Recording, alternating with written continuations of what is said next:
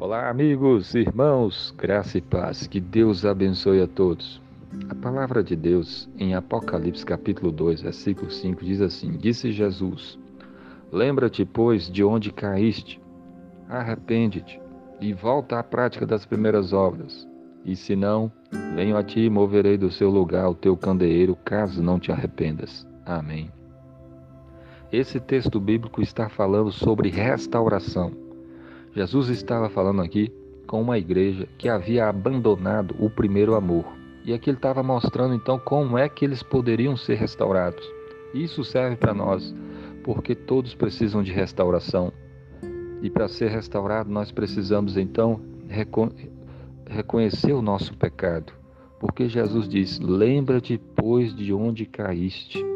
Essa advertência era para que aquelas pessoas lembrarem das coisas erradas que elas fizeram, reconhecerem o pecado, lembrar de onde foi que elas se desviaram do caminho de Deus.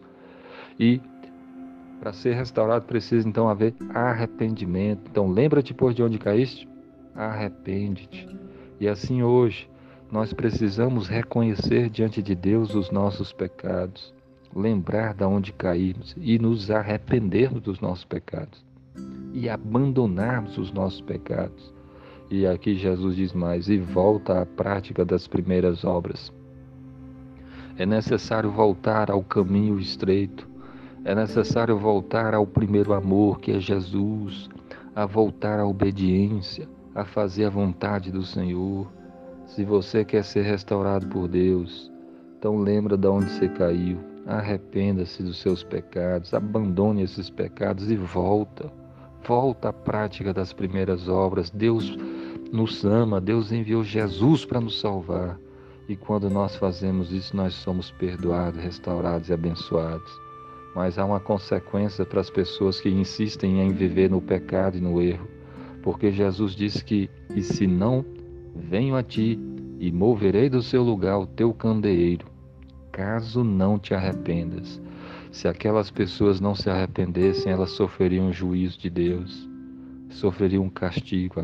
O candeeiro, que era um símbolo da igreja, seria movido, tirado daquele lugar. E a mesma coisa acontece se você insistir no pecado.